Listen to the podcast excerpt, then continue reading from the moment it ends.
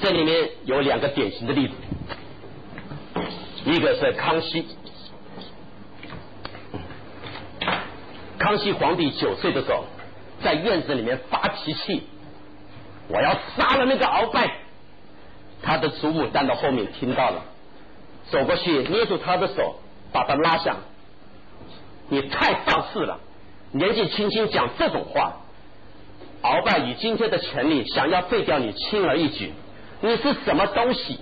爱新觉罗家族要毁在你的手上。才九岁讲这种狂妄的话，不配当皇上。结果康熙皇帝沉默。后来在位以后，到十七岁的时候干掉鳌拜，在心中忍了八年。这就是康熙皇帝所谓的顾全大局。你看他的祖母讲话就是不一样，顾全他的大局。日本的德川家康。德川家康可怜呐，六岁的时候被抓去当人质，在丰臣秀吉的家当人质。每天早上起来的第一件事情是把丰臣秀吉的鞋装在怀里，把他抱着。等丰臣秀吉早上起床的时候，他那个脚伸下去的时候是一个温暖的鞋。德川家康这样子把他的鞋抱在怀里，最后到达他十三岁的时候，在。丰臣秀吉家当了七年的人质，丰臣秀吉就决定把他放了，告诉德川家康说：“回去吧，你的人质届满。”德川家康回去的时候，丰臣秀吉派人跟着他，看看他做什么。德川家康真是厉害，回家的时候永不回头，厉害吧？因为根据命相学和面相学，一人走路的时候如果常常回头是有二心，所以德川家康懂得这个道理。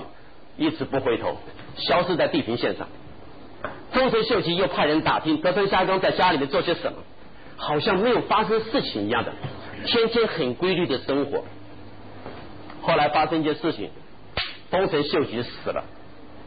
丰臣秀吉死了后，消息传到德川家康的耳朵，他马上派军队进大阪城，杀光全家。丰臣秀吉鸡犬不留，子孙全部干光。你看看厉不厉害？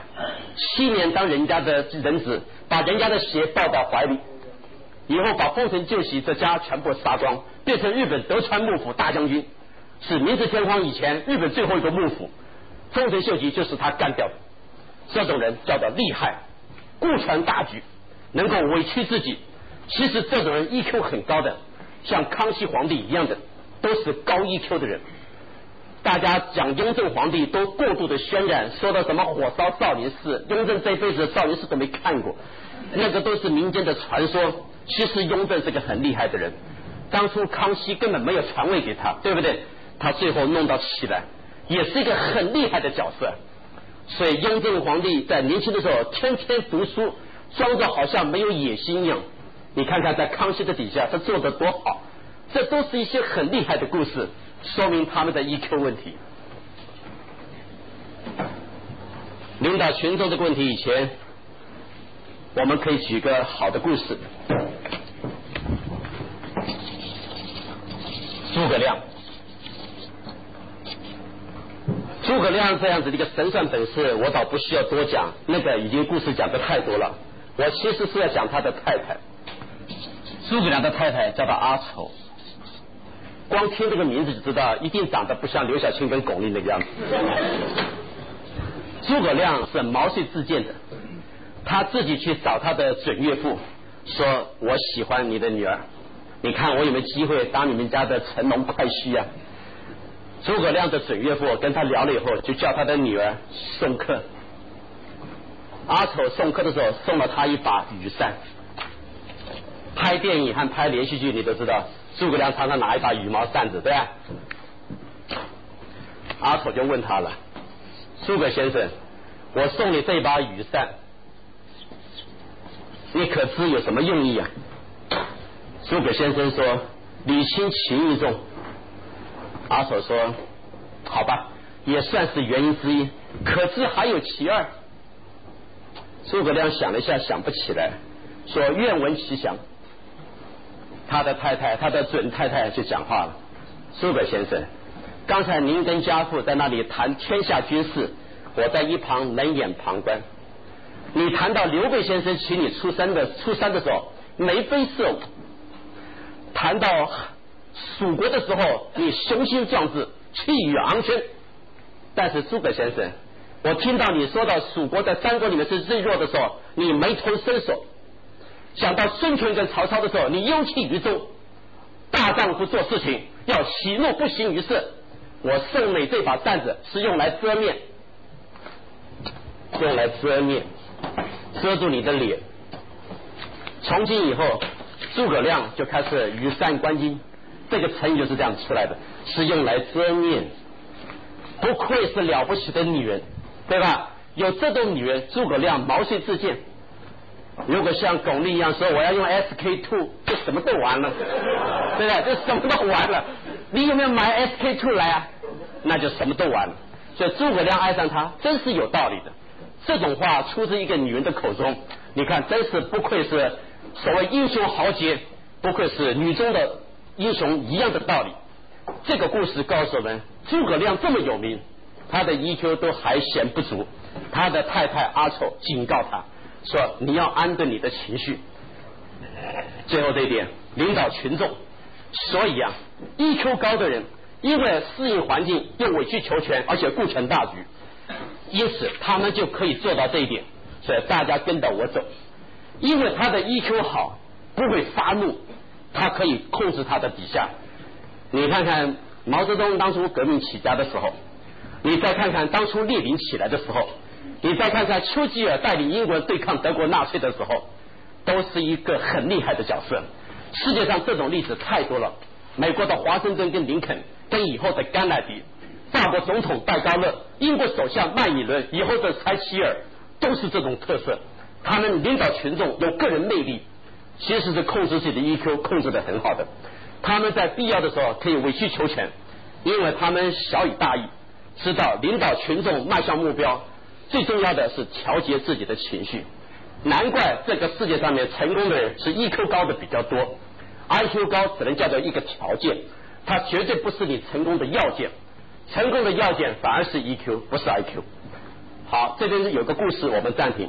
现在两点半，我们休息一下，我们俩再上。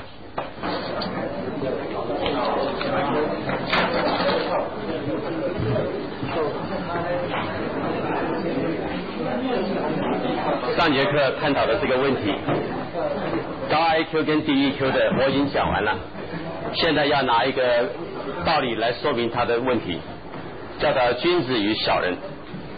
最好的办法是我们拿一个作文题目出来看一下，这个题目可以诠释这件事情，就是说明 IQ 高的人以前读过书，在古时候叫做进士翰林。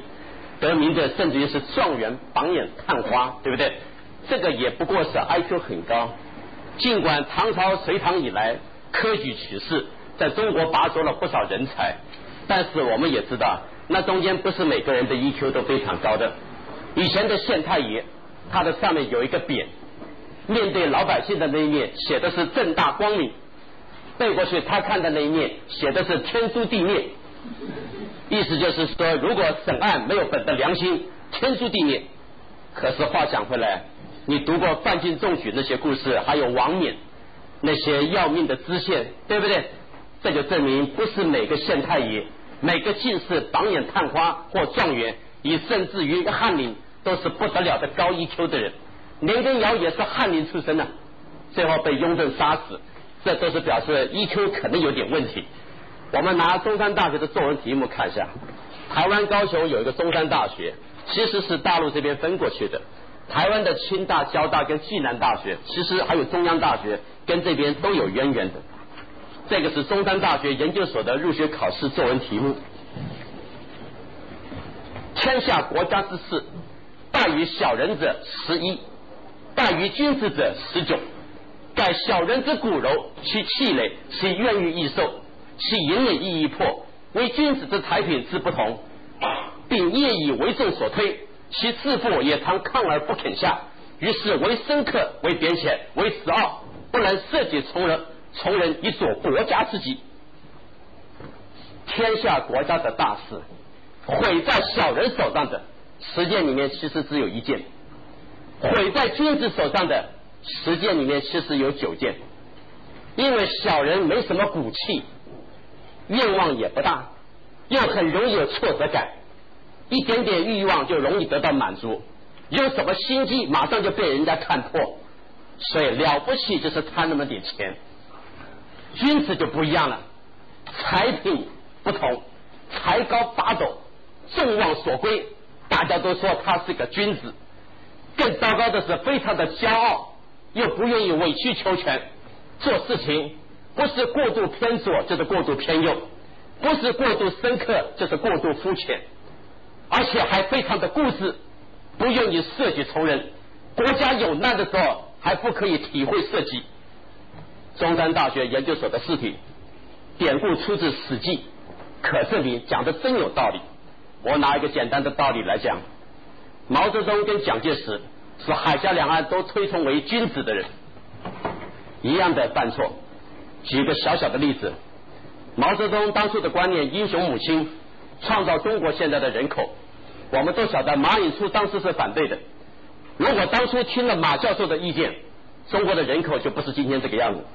即使邓小平先生实施一胎化，每个家就是生一个，中国的人口还是非常大的压力。街上有本书可以买来看一看，名字叫做《谁来养活中国》。全世界都在忧虑中国将来这么多人怎么吃饭。还好中国的发展非常正常，且世界各国对中国的忧虑现在转为印度。根据调查，公元两千零二十年，印度人口世界第一，第一位，总人口十八亿。你看怎么办？中国跟印度加起来占世界三分之一，世界上的每三个人有一个就是中国跟印度人。所以这就是毛泽东先生当初一不小心犯下这样一个问题。你敢说毛泽东不是君子？但是他有的时候也难免犯错。蒋介石也说他是君子，他也犯了一个不得了的错误。就拿南京来举例，南京爆发这场大屠杀，在中日战争的时候本来是可以避免的。当初蒋介石国民政府设在南京，是中国的首都。日本人攻打南京，事关中国的颜面，结果死守南京，叫唐生智守南京，大部队调武汉，结果是一个错误。日本是机械化部队，板垣师团拥有现代化武力，从中国东北一直打到中国江苏，他们势如破竹，在南京跟他们打，都瞎了眼睛。日本人你要让开他，我们应该退到合肥，从黄陵守武汉，放掉江苏。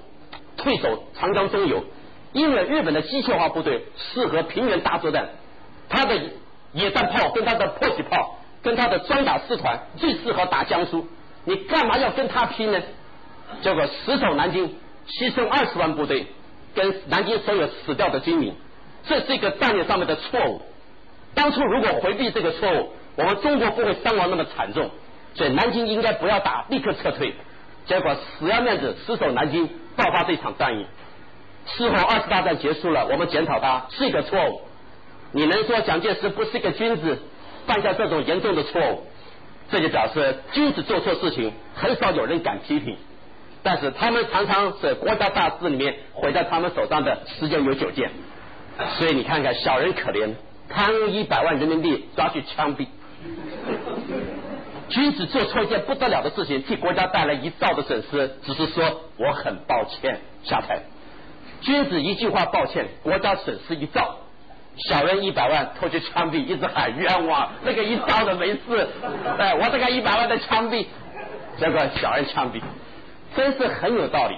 所以啊，公司也是一样的，在公司做错事的大部分都是君子，小人顶多干个圆子笔回家，对不对？君子弄坏一部机器，说 I'm sorry，我不知道是这个样子，所以这就表示所谓 EQ 就是这样子。EQ 高的人呢，他们不会认为自己是君子，做错事情常常自认为自己是对的。相反的，他们会顺应环境，所以有的时候越坚持的人，他们越是低 EQ。这就是刚才我所讲高 IQ 低 EQ 的人问题。我特别拿中山大学研究所这个入学试题作为一个例子，很容易说出这个道理。现在我们要换一个题目。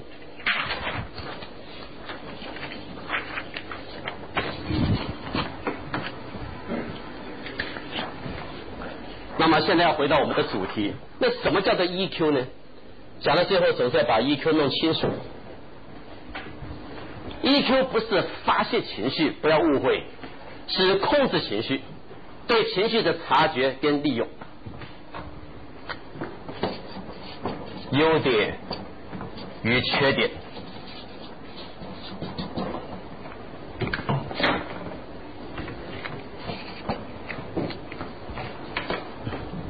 我在我家里面教育我的女儿，我很少跟她说这是你的缺点，因为人都有缺点。你这样子讲，她以后会没有成长的。你不要看我对我的女儿蛮凶的，我这一辈子管他其实没有几次。我们在座都有小孩，特别注意，如果从你的肚子开始算起，妈妈怀孕到三个月到五个月的时候，要努力的吃饭，因为小孩子的脑正在形成。很多女人在怀孕的时候，三月到五月的时候反应强烈。吃了会吐，她就不吃。结果到了六月以后，六个月以后没有问题了，就拼命的吃。搞错了，你小孩子的脑已经长完了，剩下来的吃的都是胖你自己。所以如果你是个胖胖的产妇，到医院去，那个医生会说你是个坏妈咪，意思就是说你只会肥胖你自己，对婴儿没有帮助。所以我太太怀我那个老大的时候，三个月的时候，她常常吐，吐了又吃，吃了又吐，吐了再吃，因为她知道这孩子的脑正在形成。在他的人生的第一阶段，第二阶段就是小孩子从幼稚园进到小学的时候，是人生的第二阶段，他开始学会做团体生活。第三阶段是小学五年级，因为开始读自然、物理、化学跟数学。第四阶段是初三进高中的时候，最后一个阶段是高三升大学。尤其是前面三个阶段把他捏好，后面再稍微注意一下，这个孩子一路平安。我管我的女儿就是这个样子，这就是表示。我们控制他的优点，然后不要常常告诉他这是你的缺点。我发现人都有缺点，干脆我们就不说他是缺点，我们就说这是一体的两面，一体的两面。美国国父华盛顿听说非常的自私，美国总统林肯听说非常的固执，拿破仑听说有同性恋，丘吉尔。非常的狂妄，史大林非常的阴险，世界的英雄豪杰如果要这样子来批评，每个都可以写一本书，对吧？那么我请问你为什么不是史大林？你刚才没有做到丘吉尔？他阴险，你试试看，这就叫做一体的两面，因为他们会懂得把一个特性发扬出来，而闪避另外一面。我们现在来看看什么叫做这个问题。现在在那个投影片上面一共有五个名词，我把它写在中间。如果往左边去看，就叫做正面；如果往右边去看，就叫做负面。你呢，就尽量的把它往左边跑，去发挥它的正面，尽量的不要去做它的负面。因为任何人都具备这些特色，只不过你是发挥在它的正面，还是发挥在它的负面。我们举个例子，出现在正面的，我通通写成绿色的字。出现在负面的，我通通写成红色的字，中间我写成黑色的字。第一个谨慎，谨慎是优点还是缺点？是优点也是缺点。以后你不要告诉你的孩子说你太谨慎，你应该说谨慎的人有个优点，适合生存，这是他们最大的优点。你注意看，谨慎人都很适合生存的。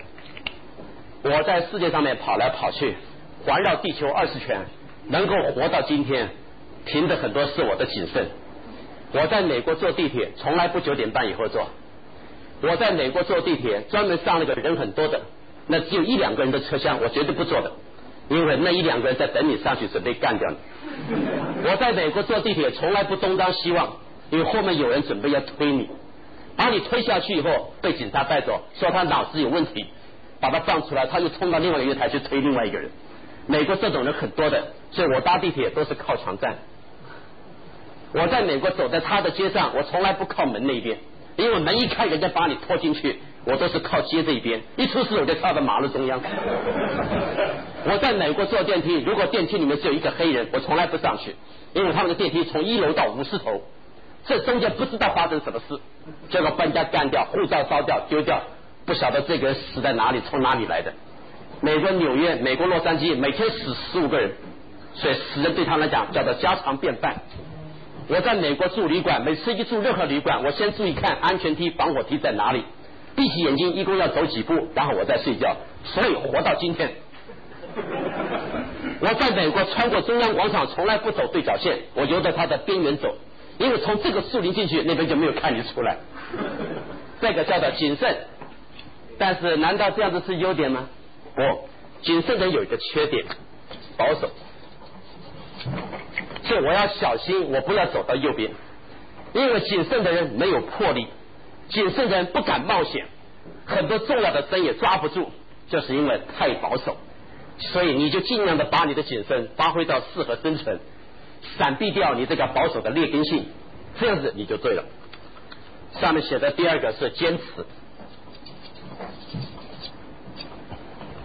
坚持有没有什么优点？有。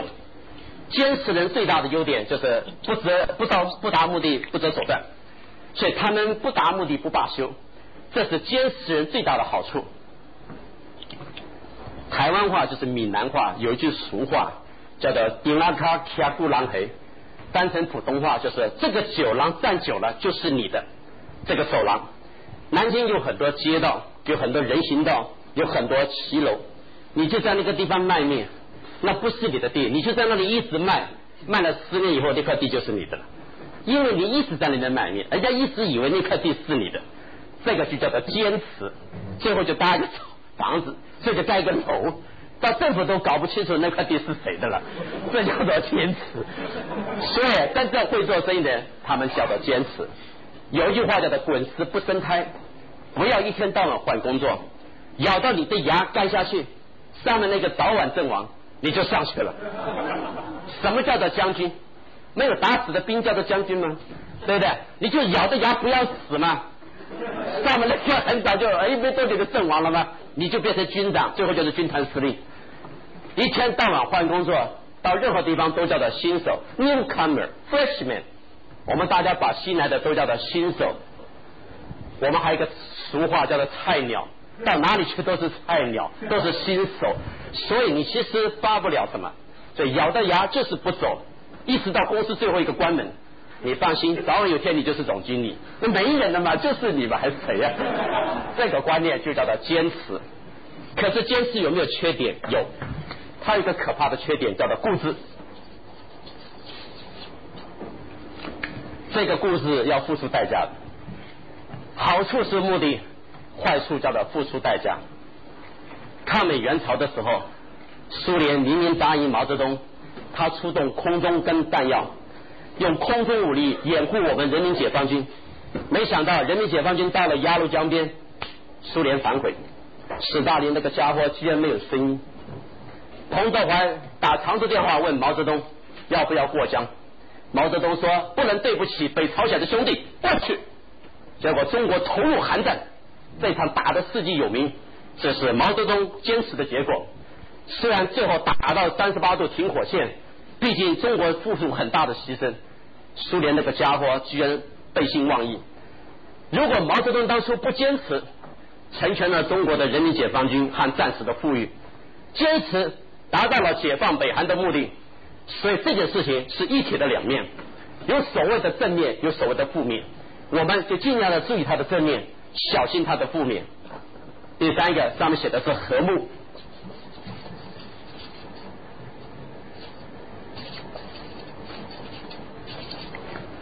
所谓和睦，它的优点是团队，因为这些人懂得放下自己，不会自己强出头，所以在团队观念里面，这种人最好。我们春秋战国时代，蔺相如跟廉颇的故事，大家都晓得。蔺相如面对廉颇的挑衅。他愿意委曲求全，马车都愿意回避。只要读春秋战国的故事，大家都知道，这个是蔺相如和睦的一面，成全了这个团队。但是这种人有个很大的缺点，叫做相怨。这个是在简体字里面突然变成愿意的愿，其实愿意的愿原来不是这样写的，是这样子写。这个愿是心态的意思，后来在大陆这边的简体字把它们看成是一个字了。其实他们是分开的，乡愿叫做乡下人的心态。孔子说：“乡愿得之贼也。”这句话记记录在《论语》里面。叫做德之贼也，盗贼的贼。翻成白话叫做乡愿，乡下人的心态是道德里面最败坏的事。中国人特别乡愿。有个太太跟另外一个太太说：“哎呀，我们家那个小毛啊，那皮这个不得了。”隔壁那个太太说：“哎呀，小孩子嘛，难免都皮的，皮代表活泼嘛。”哎呀，我们那个小毛在学校都不读书的。哎呀，陈太太，孩子读什么书呢？成器就好。我们那个小毛上个月不小心考个第一名。哎呀，陈太太，你的儿子是未来的状元。你看看多么的香艳。那个太太更滑稽的，还说一不小心考个第一名。我们中文这种香艳真是很滑稽的。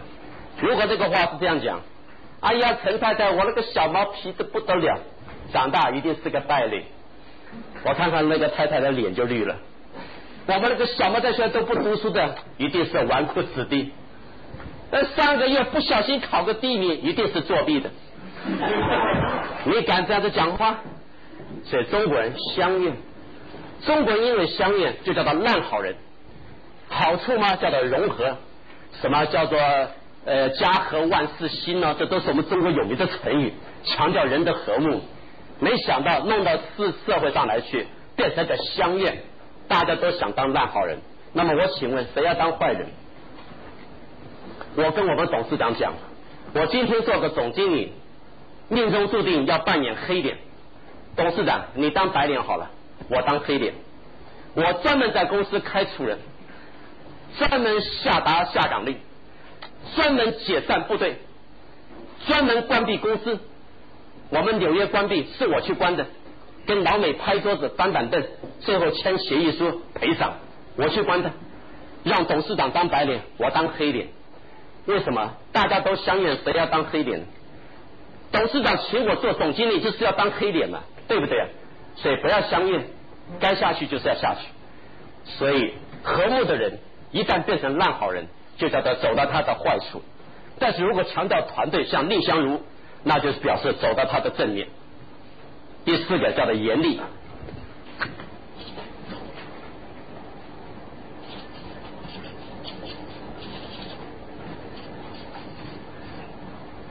严厉好不好？严厉也有他所谓的优点跟缺点。如果你把严厉发挥到优点，叫做纪律；但是一不小心，如果发展到他的缺点，就叫做冷酷。冷酷。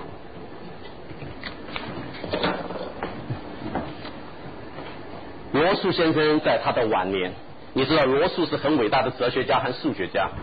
他在晚年回忆他的年轻的时候，讲了一段凄凉的故事。罗素有两个小孩，一个儿子和一个女儿。他跟他的儿子说：“你做事情要为你自己的行为负责。”有一天，他们全家到海边去玩。他那个儿子就抱了一个很大的那个礁石，就是有点像珊瑚礁一样的，很喜欢又舍不得放下，就叫罗素替他拿。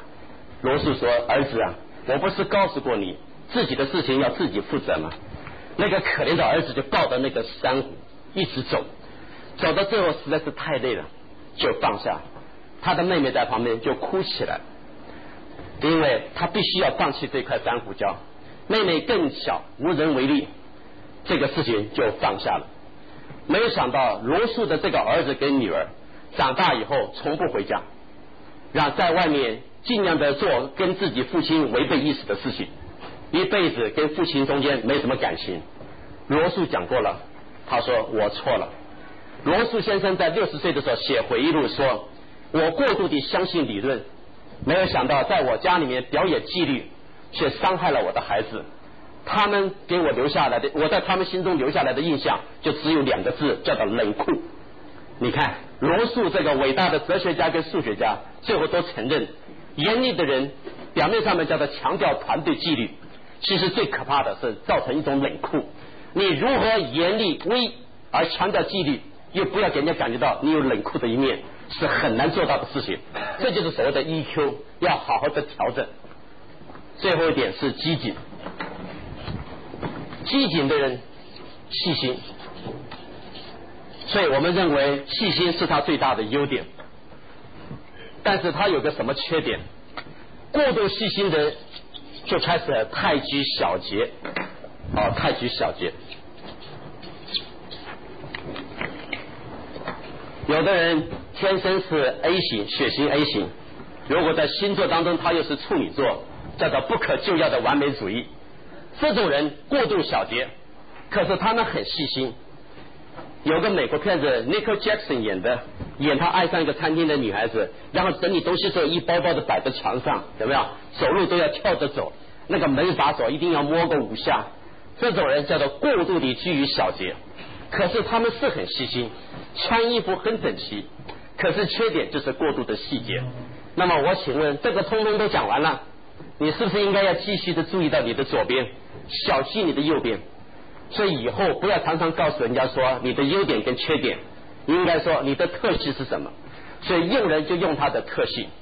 我的部属没有一个没有缺点，我自己不可能没有缺点。我太太一天到都在讲我，我有很多缺点。但是呢，我一直强调我的正面，小心我的负面。至少我的负面如果是二十分，我就让我的正面变成五十分；我的负面如果是六十分，我就让我的正面变成一百分或一百一十分。才能够让我这个绿色的字去压制我这个红色的字。讲到我太太，我们在座很多人是没有结过婚的。不管你将来嫁一个男人还是娶一个女人，要注意到不要跟你一模一样，这样子会产生共振现象。我跟我太太完全不同，我非常的功利，我太太非常的和睦，我为人非常的尖刻，我太太非常的缓和。我是学伤寒法的，我太太是搞文史的。我个性急，她非常的缓，所以我为人非常的果决，她非常的优柔。结果她变成我的刹车，在重要的事情当中踩住我的刹车。所以我这样子的太太对我来讲有个折冲的作用。我的孩子能够活在我们家，就是靠这种黑白相继。如果我喊打，他喊杀；我拿棍子，他拿绳子。我看我的孩子活不下去的，对不对？这就叫做所谓的相辅相成。所以啊，我太太这么多年来，在我事业当中没什么帮助，可是她帮我踩刹车的那个功能，一直踩了二十多年。朱元璋快要死的时候，叫啊，不对，朱元璋的太太马皇后快要死的时候，先御医进宫去把脉，治不好的就把他干掉。马皇后知道以后，连手都不愿伸出去。所以马皇后比朱元璋可是温厚多了。外面有人唱戏，笑那个马皇后是一个大脚。朱元璋震怒，要查办。马皇后说：“人家讲我的脚，又没讲你的脚，你紧张什么？”马皇后死的时候，把儿子叫过来：“儿子啊，妈妈大概要走了，这块东西留到，揣在你的怀里。有一天，如果你爸爸……”有重大的事情要责怪你，赶快把它掏出来。马皇后死了以后，朱元璋有一次不晓得为了什么事情，拔刀要杀他的儿子，吓得大家都呆了。朱元璋拿刀就去砍，他那个儿子一直往外冲，结果想起来就赶快把他妈妈讲的那个东西掏出来丢在地上。朱元璋把它打开一看，是马皇后当初活着的时候画的一个图，画的朱元璋跟陈友谅大战的时候负伤。马皇后因为大小背着他逃出去的故事，朱元璋看了眼泪都流下来。马皇后的意思就是说，家伙，我刚走没多久你就杀我的儿子，你看看马皇后多么了解朱元璋，先把这个图画好，叫他的儿子揣在怀里。所以历史上讲到这些伟大的皇帝的旁边的女人，马皇后一定会提到，就是因为她扮演朱元璋的刹车。所以一个先生或一个男人在外面投资创业。女人就变成他的刹车，一个女人在家里面相夫教子，男人就变成他的润滑剂，是一定的道理。所以夫妻最好不要相同的血型，最好不要相同的个性，最好不要相同的学校背景，这个家反而比较好。优生学上面讲的很有道理，夫妻隔得越远，血缘越远，生下来的孩子越优秀，这是很有道理的。这就是顺便提到的一个共振问题。那么把这个地方做一个结论是什么？结论就是，于先生，那么要做一个成功的人，这地方该怎么发挥呢？有一个名词叫做伟人理论 （Trust Theory）。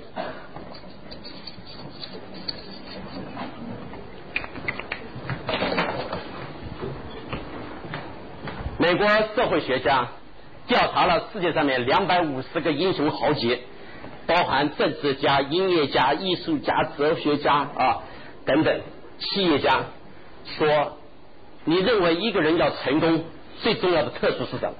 就创立了这个伟人理论，一共想出五个，其他的不重要的就不要了。结果十万个投票，最后得出这个结论。等一下，我写下去的这五个，通通都具备，不见得是伟人，因为命不好，没机会。通通都不具备，居然叫做伟人，叫做走狗屎运，一定会掉下去。天底下没有白吃的午餐，我们不相信有这种人可以变成伟人啊。第一个，智力，没有一个伟人是愚笨的。最起码要受一些基本教育，努力的学习。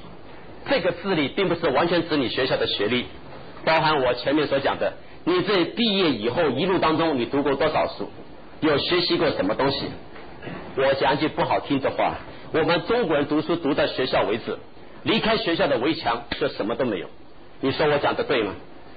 你到东京车站去看一看，东京火车站那个出口那个地方有个很大的笼子，差不多两个人这样的抱起来。差不多像一个人的头再这么上去，一百呃两百米这么高，那个笼子是干什么的？丢杂志、报纸。东京车站这个笼子一共有八个，摆在八个出口，每天这个笼子要拖十次。你看看东京火车站一天进出两百五十万人，丢多少报纸跟杂志在里面，你就知道人家在电视上面在做什么，通通在看书，对不对？所以日本人很努力的吸收世界各国的薪资。在电脑 IC 跟半导体上面，它的科技占世界前两名，是有它的道理。另外，他们努力的学习，这个话我在前面提过。第二个叫做积极，又叫做主动。做一个伟人，没有不积极和不主动的。凡是不积极跟不主动，不可能变成伟人的。这样子叫做自动自发 （initiative）。不过我要先提醒你们一件事情啊，所谓伟人呢，不是一定要讲到像什么呃江泽民啊、朱镕基这样子才叫做伟人，不是啊，在南京街上把南京街道扫干净的那个清洁人就叫做伟人，因为他的工作就是把南京的街道扫干净，他如果扫干净了，他就是一个伟人。南京市市长如果把南京市没有管好，南京市市长就不是伟人。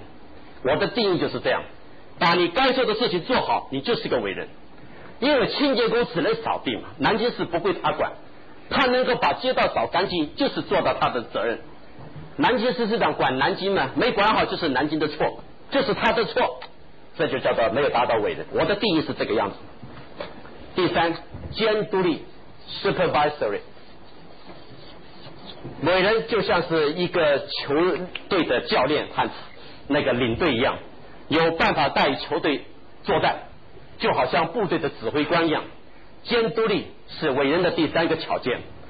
像江苏移动做他的老总，底下这么多人，他要是没有一点点监督力，他绝对是崩溃跟瓦解的。这个是伟人的第三个条件。伟人的第四个条件是 self assurance，叫做自信，对自己的事情很有信心。最后一个是 decisiveness。我们叫做果决，又叫做果敢，做事情下决策特别的快。我没有时间每个都举例，我只举一个。自信。二次大战的时候，德国的隆美尔号称沙漠之狐，带领他的坦克大队横扫北非，结果英国出了一个人叫做蒙哥马利，因为打胜了那一场战，从今以后叫做沙漠之鼠。叫做英国装医师，英国装医师蒙哥马利碰到隆美尔的时候，第二天坦克大决战，蒙哥马利跟他的助助理呃就跟他的副官说，明天早上六点钟叫我起床，蒙哥马利就睡觉去了。德国的坦克五点钟就起来作业，在北非那种沙漠地区，装甲车如果一起来运作，尘土飞扬，十一里以外望极就望不到。结果英国的军队马上就发现德国的装甲队开始运作了，手上指的表是五点，他那个副官非常的焦急，就冲到文帐里、营帐里面去找蒙哥马利将军，将军，德国那边有动静。蒙哥马利说：“现在几点？五点十分。我叫你早点，我叫你几点叫我？六点。那不赶快出去？”他就出去了。外面的人就问：“什么事情啊？”那家伙叫我出去，睡得跟猪一样，大概没问题吧？听说蒙哥马利的眼睛是张开的。第二天是坦克大决战。我相信他的心中有沉重的压力，但是蒙哥马利不愧是一个将军呢，自信心很满。其实他的装甲车的数量少过德国，他的人数也比德国少。结果准六点起床了，一面刮胡子，一面听那个副官跟他念简报，还跟旁边的说：“我今天要吃两个蛋，双面煎。”结果旁边的人替他弄午餐，他在那里一面的吃，一面的听简报。最后召集全部各路人马开战前会议，那时候手上的时间已经直到六点四十，结果德国的装甲通通已经准备了，英国的装甲车也开始运作，然后战前汇报开始。蒙哥马利吃完早餐，脱掉餐巾，戴上领章，戴上他的装甲帽，套上防风镜，坐第一排装甲车，发前进。那时候手上的表指的是七点一刻，世界大战就开始了。结果那一场战争，英国胜了。蒙哥马利回到德国，被希特勒骂。后来又出现的事情，叫他去死。后来蒙哥马利呃那个隆美尔就自杀了。德国的隆美尔在德国自杀，并不是完全由于这个原因，但是不知道为什么那场世纪大战，英国的蒙蒙哥马利打败了德国的隆美尔。其实我相信蒙哥马利心中是很害怕的，但是在部署的面前要表达他充分的自信。你看，他按时起床，刮胡子，吃荷包蛋，听简报，而且坐在第一排，领导装甲部队前进。谁都知道第一部装甲车要死人的，可是他不坐在那里，你认为谁坐？蒙哥马利准备豁出去了吗？这就叫自信，这就叫做自信。所以这个例子很清楚的告诉我们，做元帅、做领袖、做领导者的人，你的信心很重要的。江苏移动，中国第一，是吗？老总，真的第？我说第一个第一啊呀，像你这个样子能够第一吗？你就说你是第一嘛，疯就说江苏移动中国第一，想久了就变第一名了，对不对？有一个人上班，天天早上最早到，人家说这家伙在装，表示他很勤快，结果一查，每天早上第一个到，已经十六年了。是不是装的？你装装看，十六年，每天早上第一个上班，那装久了也变成真的了嘛？所以啊，这叫做自信心，可证明做伟人的人，这个自信心都很够的。当初毛泽东打蒋介石，自信心很强的；当初胡宗南把他锁在陕西，也是很厉害的；当初松花江哈尔滨之战，林彪反扑，也是自信心很强的。所以，中共的元帅，早先的那些元帅，我发现一个共同的特色，就是自信心很强，这一点是非常重要的。这个心态一直留到今天，所以我很欣赏江泽民。上次在日本演讲，日本国会议员在后面拉布条，说中国是独裁者，中国不重视人权。江泽民先生心中按下他的怒火，在那里继续的演说。没想到那几个日本人在那里一直在那叫啊闹啊，江泽民自信很满，做了一件全世界没有几个领袖敢做的事情，突然间自己拍手，日本大吃一惊。第二天早上，朝日新闻都登出来，说中国霸气啊，这就是江泽民的自信，对吧？日本人是什么东西？我讲话他讲话，啊自己拍手，对不对？其实这个是表现他自信的一面，所以江泽民在外面代表我们中华人民共和国，本身象征中华民族的优秀和信心的时候，他这种态度很重要的。所以江泽民这样子的举动和他对待美国跟英国的看法，说明出他那种自信。美国今天对中国不敢掉以轻心，小日本碰到中国也非常的害怕。坦白的讲，我们中国领导人的自信很重要的。所以，任何公司、任何组织，做一个领导者的自信心很重要的。他带领整个企业往前的时候，他的害怕会让大家感觉到犹豫，他的自信给大家带来力量。不管这个自信是真的还是假的，诸葛亮的空城计大家都知道的。要是没点自信，敢坐在上面弹琴，对不对？后来人家司马懿走了，他就跑了。但至少自信很够嘛，对不对？这个地方我插句话，听说司马懿跑了，那个空城计的故事不是这样子解释的。司马懿这样子的人，不太可能不知道诸葛亮那个城里面是空的。根据司马懿的调查，那里面的部队有没有走，事先是做过情报的，应该知道那个城里面是没什么人的。诸葛先生在上面谈情是他家的事，是不是坐怀不乱也并不重要。司马懿放了诸葛亮。司马懿心中非常明白，他会被留到今天，最大的功劳和作用就是锁住诸葛亮。诸葛亮一死，司马懿就没有用途，叫做狡兔死，走狗烹，飞鸟尽，良弓藏。所以司马懿说：“我还是留到那个家伙，让我永远有价值。”所以他就走了。真正的道理，我想是这个样子的。空城计那是一个神话。我不太相信诸葛亮弹弹琴就把那个家伙吓得后退三十里，我真有点怀疑《三国演义》是不是讲的太夸张了。所以按照我对司马懿的了解和他这个人的智慧，他应该还不至于到这个程度。所以很多历史上的故事一经过拜官野史的渲染，就完全走了样。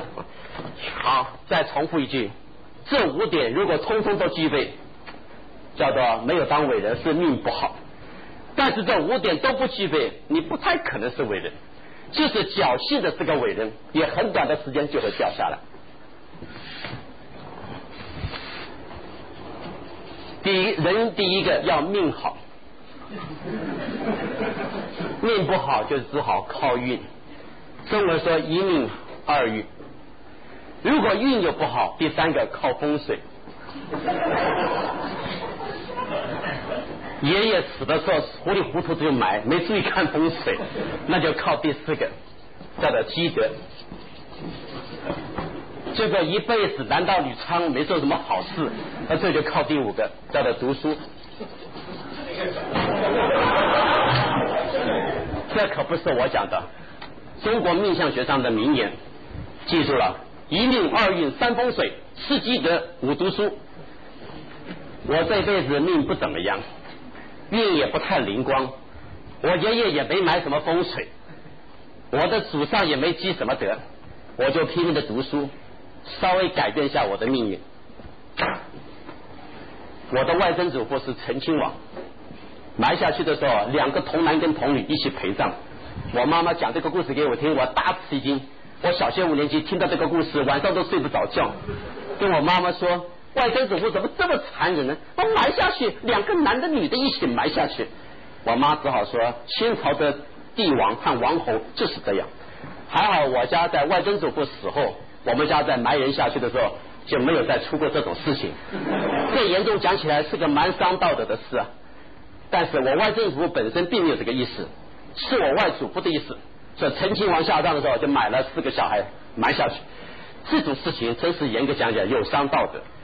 所以啊，我自认为这辈子没做过什么大事啊，大家还活得还可以，苟安于乱世啊，大家是好好的读书，所以以后多读点书，一面读书一面说积点德吧。哎呦，就可以赶快读书，因为命运都不太好，风水又不佳，德又没有积，就只好靠读书。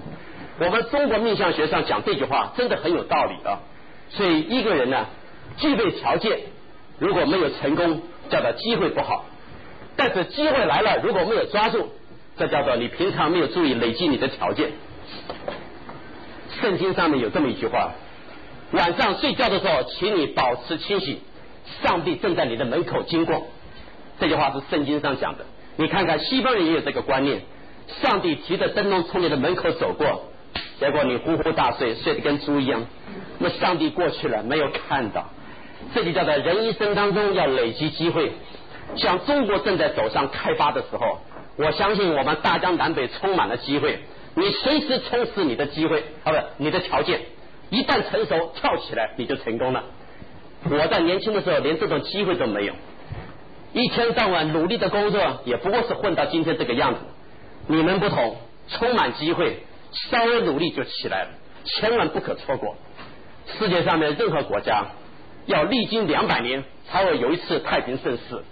历经一千年才会有黄金岁月，我们中国有今天不容易啊！从清道光以来一百六十年，第一次开太平盛世，相当于大唐贞观之治。我认为我们中国的机会是到了。你如果在这个时候没有累积你的条件去抓住这个机会，太遗憾了。跟人家说什么命不好、运不佳、风水不理想，这都叫做废话，因为你这种事情没有好好的去把它掌控。接下来我们看基本元素。研究到最后就开始要研究那么 eq 到底是怎么结构而成的。这就好像元素一样。